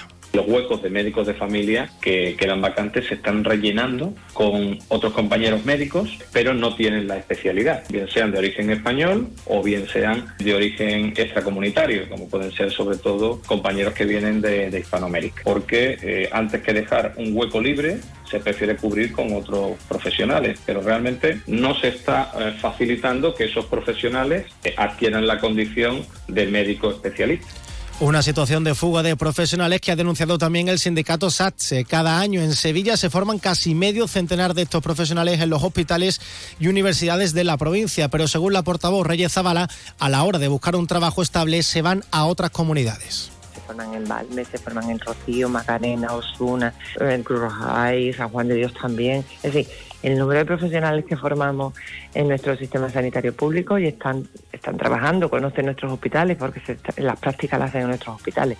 Y lo lamentable es que una vez que tú formas a los profesionales en nuestros hospitales, en la forma de trabajar de nuestros hospitales, conocen nuestros hospitales, conocen nuestras unidades, no se queden, no se queden, se vayan a otras comunidades autónomas.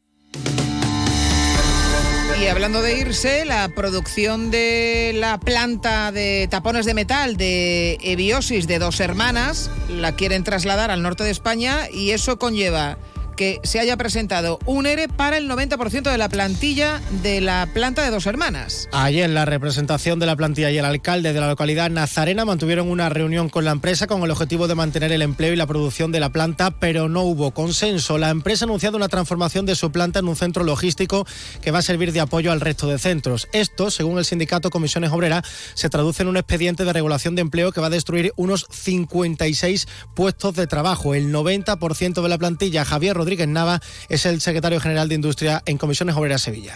En esta empresa, en principio, la empresa pues ha manifestado su intención de, aplicar un, expediente extintivo de regulación de empleo. Alrededor de 54 o 56 despidos de una plantilla de 66. Casi el 80%, 80-90% de la plantilla. La empresa principalmente lo que alega es un cambio de negocio. La empresa asegura que está preparando un plan social que trasladará en breve a la plantilla.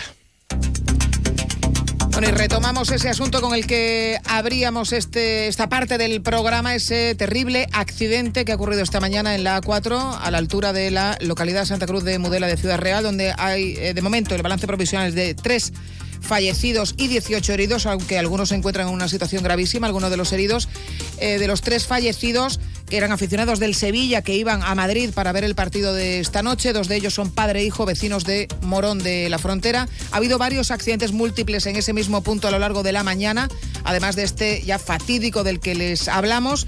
Vamos a escuchar a Blanca Fernández, que es delegada de la Junta de Comunidades de Castilla y La Mancha en Ciudad Real, en declaraciones a nuestra emisora allí de Onda Cero.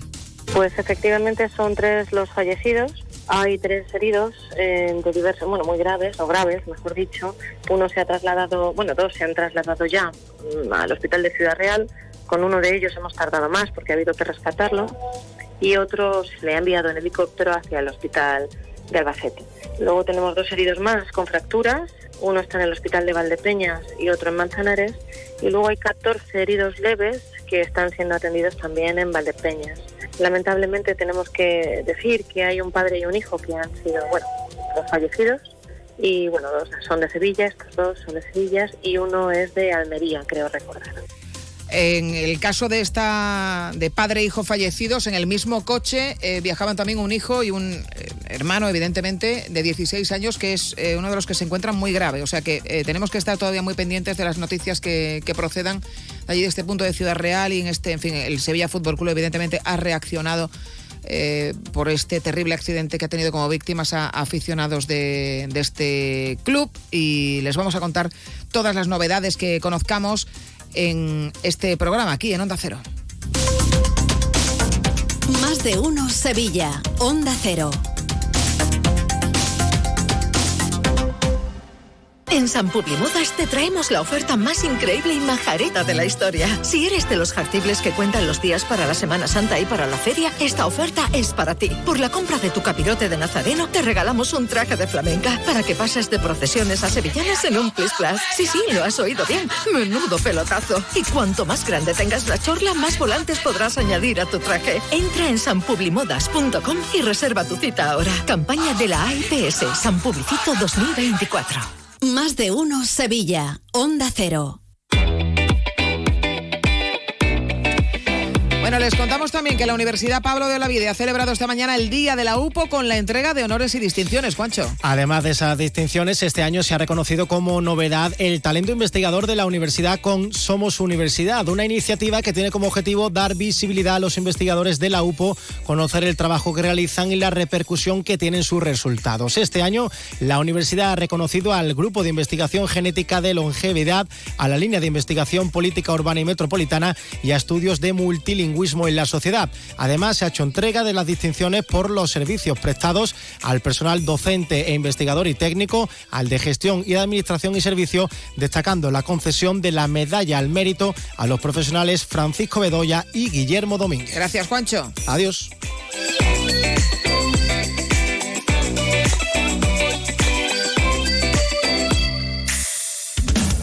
Tenemos las voces más respetadas en todos los campos, premiadas por su labor informativa, por su trayectoria profesional, por su capacidad para comunicar y conectar con los oyentes. Somos una radio plural, creíble, imparcial y cercana. Gracias por elegir Onda Cero. Te mereces esta radio. Onda Cero, tu radio. En Sevilla también somos más de uno.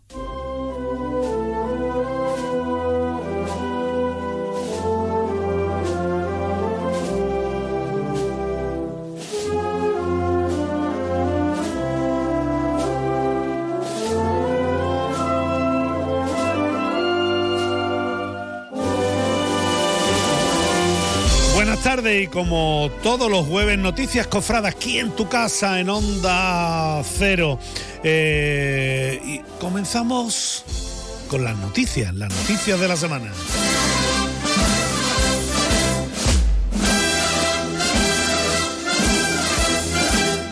que en primer lugar nos lleva a la provincia, a la provincia y es que el rey ha aceptado ser padrino de honor de la coronación canónica de la Hermandad de la Soledad de la localidad sevillana de Marchena. Esta coronación tendrá lugar el próximo día 28 de septiembre en la plaza ducal de esta bellísima localidad. También noticia en Carrión, ya que ha inaugurado la Hermandad de Consolación una exposición en la Casa de la Provincia de Sevilla. Y en Espartina, ya que el IAPH ha restaurado el sin pecado de su hermandad del Rocío. De la provincia nos vamos a la capital y es que San Gonzalo llevará a Cabildo extraordinario de hermano la salida extraordinaria del Señor del Soberano Poder ante Caifás para el año 2025 con motivo del 50 aniversario de su talla. Eh, una imagen que fue realizada por Luis Ortega Bru en el año 1975. Este cabildo tendrá lugar el próximo domingo 4 de febrero. Repuesta al culto la Virgen de la O. No salimos de Triana. Eh, ha sido restaurada por el profesor Juan Manuel Miñarro. Y tendremos dolorosa por las calles de Sevilla Este.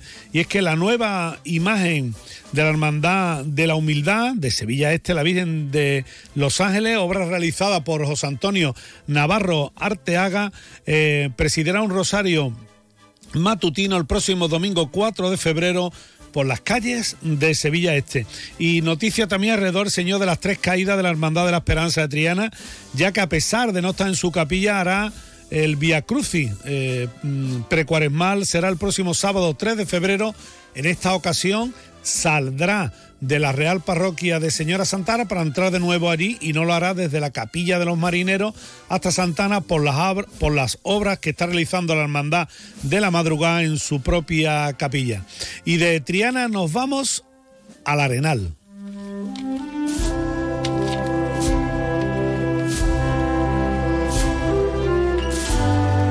Y es que este año se corona la Virgen de la Piedad del Baratillo. Con nosotros está su hermano mayor, eh, Luis Fernando Rodríguez. Buenas tardes. Buenas tardes, Esteban. Eh, este año será un año muy, pero que muy especial para el Baratillo porque se corona eh, la Virgen de la, de la Piedad. Y bueno, ya se han conocido, ya se han dado a conocer por parte de la hermandad que, preside todos los actos alrededor de esta coronación que tendrá lugar el próximo 14 de septiembre, de septiembre ¿no? Así es, eh, tras la misa de hermandad de, ayer miércoles, eh, celebramos un acto muy emotivo en el que presentamos a todos los hermanos el programa con todos los actos de culto, de formación y de caridad eh, que están vinculados al proyecto de coronación canónica de Nuestra Señora de la Piedad. En principio, la Virgen saldrá de la capilla el próximo, una semana antes de la coronación, será el 7 de septiembre, ¿no? Efectivamente, eh, la coronación es el 14 de septiembre del 2024 y el sábado anterior, es decir, el 7 de septiembre, está previsto el traslado a la Santa Iglesia Catedral. Eh, una serie, bueno, por supuesto habrá una serie de actos tanto en el Sagrario como en la Catedral previamente a la coronación de la imagen. Así es, así es. El, motivo por el traslado el día 7 de septiembre es la celebración de unos cultos extraordinarios, en concreto los días 8 y 9 serán celebraremos un besamano extraordinario en la parroquia del Sagrario eh, y en los días 10, 11 y 12 celebraremos también un trido extraordinario también en la parroquia del Sagrario. Se coronará la Virgen ese, ese sábado y visitará Triana, entre otras hermandades, ¿no? Así es, Esteban. Eh, es nuestra intención, este, con motivo de la, de la coronación canónica de la Virgen, pues el regreso el, el regreso hacia nuestra capilla, visitar a las tres hermandades, instituciones con las que tenemos suscrito carta de hermandad. En concreto, tras visitar al ayuntamiento, nuestra corporación, queremos queremos mm, visitar la, tanto la tanto la hermandad de la carretería como la Real Maestranza de Caballería, como la Esperanza Triana, con son las tres eh, con las que hermandades e instituciones que tenemos suscrito carta de hermandad. Bueno, eh, posteriormente a, esa, a ese traslado también hay una serie de, de actos dentro de, de, esta coronación, ¿no, hermano mayor? Los cultos extraordinarios que tenemos previsto como tiene una coronación finalizarían el fin de semana siguiente a la, a la coronación canónica. Eh, serían eh, los días 22, 21, 22, sábado y domingo siguientes, ¿no? son eh, los días en los que celebraremos otra vez a mano extraordinario y el domingo una, una misa de acción de gracias que pretendemos celebrar, que queremos celebrar y así lo hemos eh, tratado con, lo, con la Real Maestranza de Caballería en la capilla de la Maestranza de, de la Real Maestranza de Caballería. Bueno, hermano mayor del Baratillo, Luis Fernando Rodríguez, para nosotros un honor que haya estado con nosotros aquí en tu casa, en Onda Cero, y además por algo de gozo, como es la coronación de la Virgen de la Piedad. Un abrazo muy fuerte. El honor es para mí, un abrazo muy fuerte y muchas gracias. Y tras hablar con el hermano mayor del Baratillo, nos vamos a la agenda, a la agenda de la semana que comienza, sobre todo este fin de semana, tenemos varios apuntes, aunque ya hay muchas actividades y cultos alrededor de las hermandades, tanto en Sevilla como provincia. Nos vamos a ir a una serie de apuntes. Eh, mañana viernes a las 21 horas hay un concierto solidario de la agrupación Música Virgen de los Reyes en la Hermandad Pino Montano. Para la entrada, un kilo de, de alimento. El sábado eh, tenemos también la salida procesional del Niño Jesús de Praga desde la parroquia del Santo Ángel. Será a partir de las cinco y media de la tarde. El domingo el traslado del Señor de la Oración al huerto de la Hermandad de Montesión desde San Martín, donde ha celebrado culto hacia su capilla de la calle feria. Este fin de semana no se pierdan el besamano de la Virgen del Refugio de San Bernardo y los besapiés del Señor de las Penas de San Roque y por supuesto del crucificado de la Buena Muerte de la Iniesta. Y nos vamos, como siempre, nos vamos con una marcha. Esta marcha llega al corazón, al corazón de la calle Castilla y en Triana la O de José Joaquín Espinosa de los Monteros. Una delicia, quédense con la O y con esta bellísima marcha.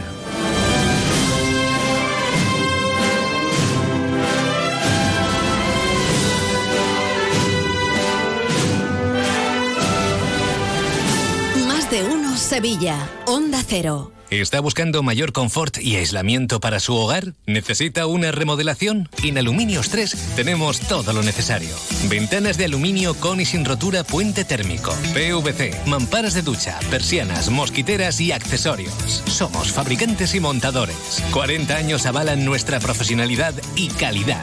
Pida presupuesto sin compromiso y déjelo en nuestras manos. Búsquenos en www.aluminios3.com o visítenos en nuestra exposición en la calle Afán de Rivera 251. Aluminios 3. Profesionales del aluminio a su servicio.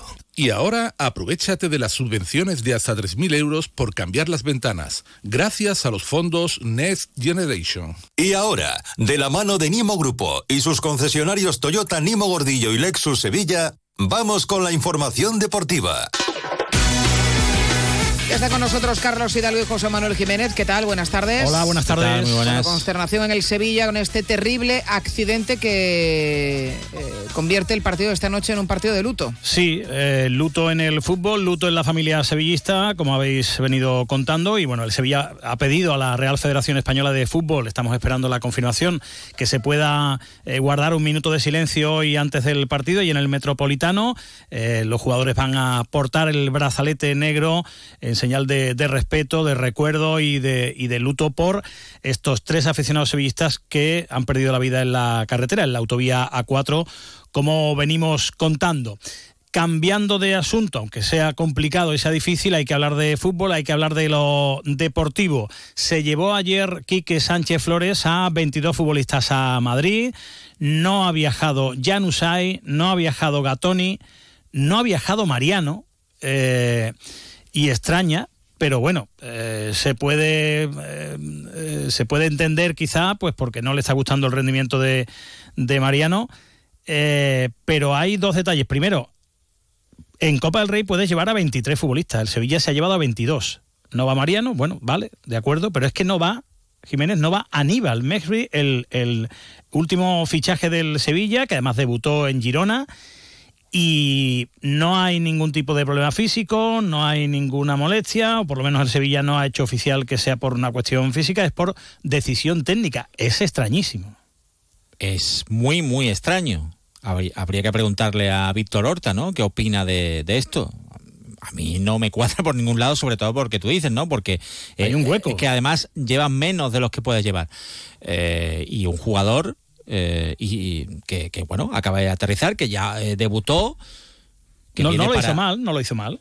No, no, es que no, no, no se entiende, ¿no? Y además hay otros futbolistas que en fin, están prácticamente fuera de la dinámica del equipo. es que va Jordán, viaja Jordán y no viaja Aníbal, no. Por ejemplo, no, Es que, de verdad. No cuadra nada. Tengo muchísimas ganas de saber, a ver si esta noche los compañeros en el Metropolitano le, le pueden preguntar por por, porque explique, Quique, esta, esta ausencia. Insisto, es, es, es, doblemente extraño. Por un lado, no lleva al último fichaje, eh, que ya ha debutado, con lo cual si ha debutado y además jugó creo que prácticamente media hora, es que está bien físicamente, pero es que eh, hay un hueco, o sea, que es que podía llevar a un futbolista más.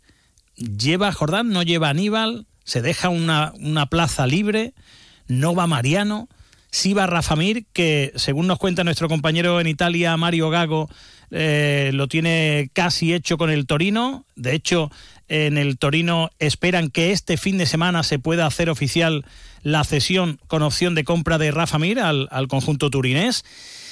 Bueno, pues, pues nada, Rafa Mir sí que ha viajado, no ha viajado Mariano, insisto, no ha viajado Aníbal. Y es muy extraño mm, que no viaje tu último fichaje y que te dejes un hueco, una plaza libre y lleves a 22 en vez de 23. Pues nada, eh, ya nos contará Quique exactamente qué, ha ocurrido. Un Quique Sánchez Flores que eh, reconocía que el Atlético de Madrid eh, es un equipazo y que están crecidos por sus buenos resultados de las últimas fechas.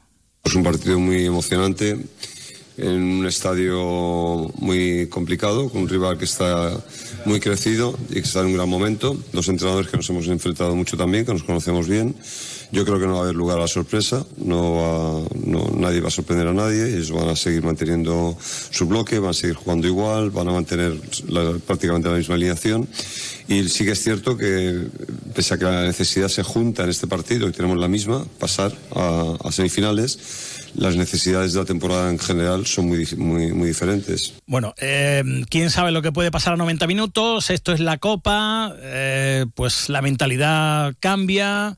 El Sevilla lo hizo muy bien en Getafe, pero en líneas generales eh, el aficionado sevillista es, es pesimista, es negativo porque hay una diferencia abismal ahora mismo entre el Atlético de Madrid y el Sevilla. ¿Qué mensaje le manda Quique a los pesimistas?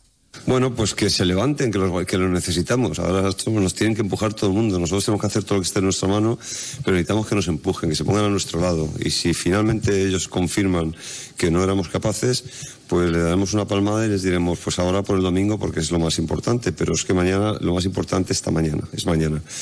Y vamos, venimos de hace cuatro semanas o tres semanas de competir en ese estadio. Hicimos un partido digno va a haber una presión brutal, una hiperexigencia, un entrenador, muy buen entrenador que sabe pensar los partidos, pero nosotros vamos a salir como hemos salido en Getafe, donde seguramente también tampoco nos daban como favoritos, pero con nosotros con la idea de competir, que es lo que ha hecho siempre Sevilla. Bueno, pues eh, competir, esperemos que el Sevilla, que el Sevilla compita. Decía Quique que en la Copa no tienen tanto pesar eh, psicológico los jugadores, que en la Copa se liberan, que, en la Copa mentalmente pues no arrastran eh, todos esos nervios que sí se ve en, en la Liga. Esperemos que así sea. Evidentemente creo que en la Copa la mentalidad viene siendo diferente, son capaces de cambiar, no, no arrastran tensión, no arrastran presión. Será un partido igualmente muy exigente porque son los niveles de los equipos, a pesar de que históricamente están muy igualados, a día de hoy todos somos conscientes de que somos equipos con realidades muy distintas, pero mañana saldremos ahí a intentar dar la cara y a hacer el mejor partido posible, en un escenario hiper exigente, lo sabemos.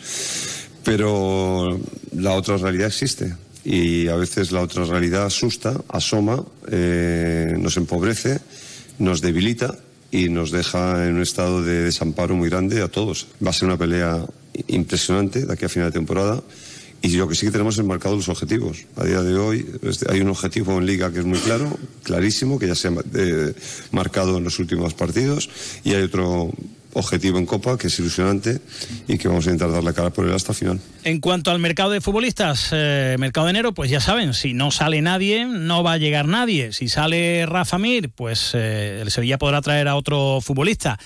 Eh, es curioso, es la tercera vez que le han preguntado a Quique Sánchez Flores por Rafa Mir y es la tercera vez que Quique viene a decir algo así como yo es que quiero jugadores comprometidos. Escuchen. Eh, días atrás he dicho que, yo quiero que en Sevilla haya jugadores que quieran defender el escudo de Sevilla, básicamente, eso. Y esa es mi labor, identificarlos, y es mi labor eh, ponerlos sobre el campo.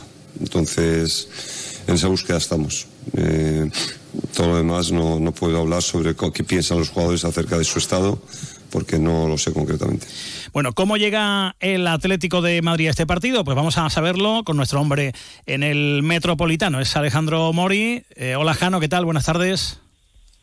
Hola Carlos, ¿qué tal? Buenas tardes. Bueno, ¿cómo, cómo Bueno, pues, llega el Atleti está- el Atleti? Eh, novedades, lo de Griezmann era para despistar seguramente, ¿no? A ver, bueno, vamos por partes. El Atleti está muy fuerte en casa esta temporada. Es verdad que la asignatura pendiente era fuera, sobre todo en Liga, pero en casa, desde luego, que está respondiendo muy bien. Está ganando prácticamente todos los partidos, ha ganado todos menos dos que ha empatado. Pero esto es la Copa del Rey, esto es un encuentro y enfrente hay un gran rival como es el Sevilla, al que se respeta y mucho.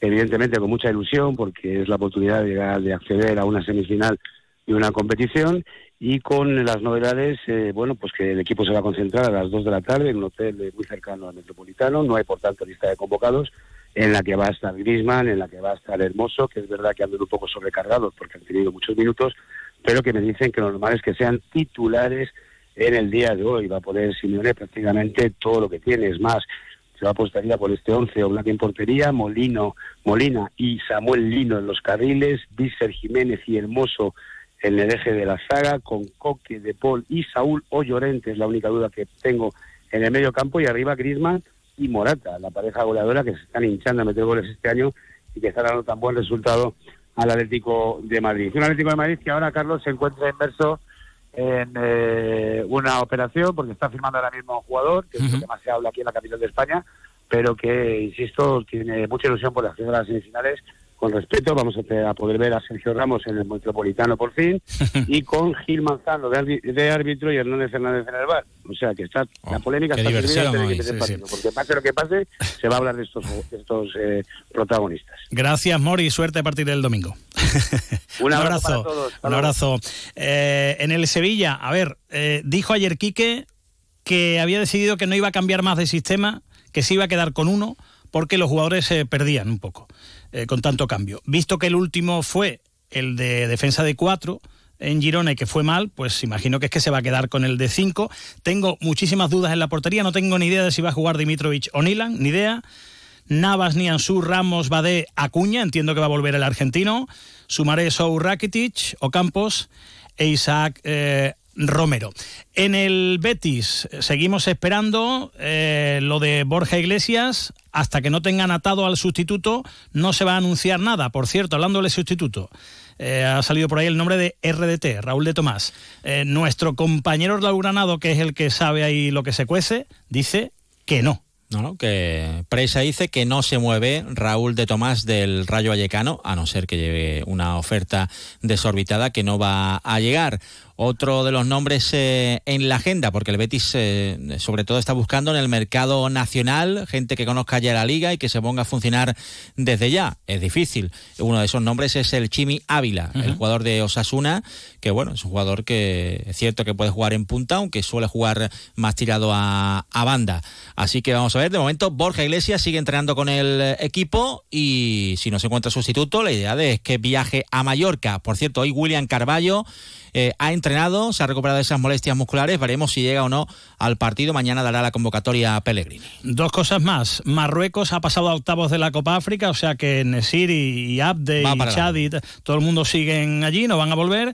Y ya tenemos árbitros para eh, los partidos de Liga de este próximo fin de semana. Sí, Betis Mallorca el sábado. Mallorca Betis, Mallorca Betis. Perdón, Ma- Mallorca Betis, eh, Iglesia Villanueva con Díaz de Mera Escuderos en el bar. Díaz de Mera que va a estar también en el eh, partido del eh, Sevilla, en el Sevilla Osasuna, que va a arbitrar eh, Cuadra Fernández. El Mallorca, por cierto, en semifinales de la Sí. Copa del Rey. Ayer se cargó al Girona. Le hizo tres goles al, al Girona. Bueno, pues esa es la curiosidad. El mismo árbitro de bar para el Betis y para el Sevilla, Díaz de Mera. Eh, el partido esta noche a las 9 en el Metropolitano se lo vamos a contar en onda ondacero.es, en la app eh, y por supuesto pues... eh, Estaremos también en los minutos previos eh, desde las eh, 9 menos 10 también en la brújula de Radio Estadio. Exactamente, 20.50 y estaremos con la última hora. Adiós. Gracias, chicos. Adiós. Nos movemos en un mundo que no se detiene, pero aprender, crecer, evolucionar,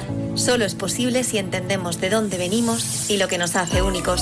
Somos Nimo Grupo.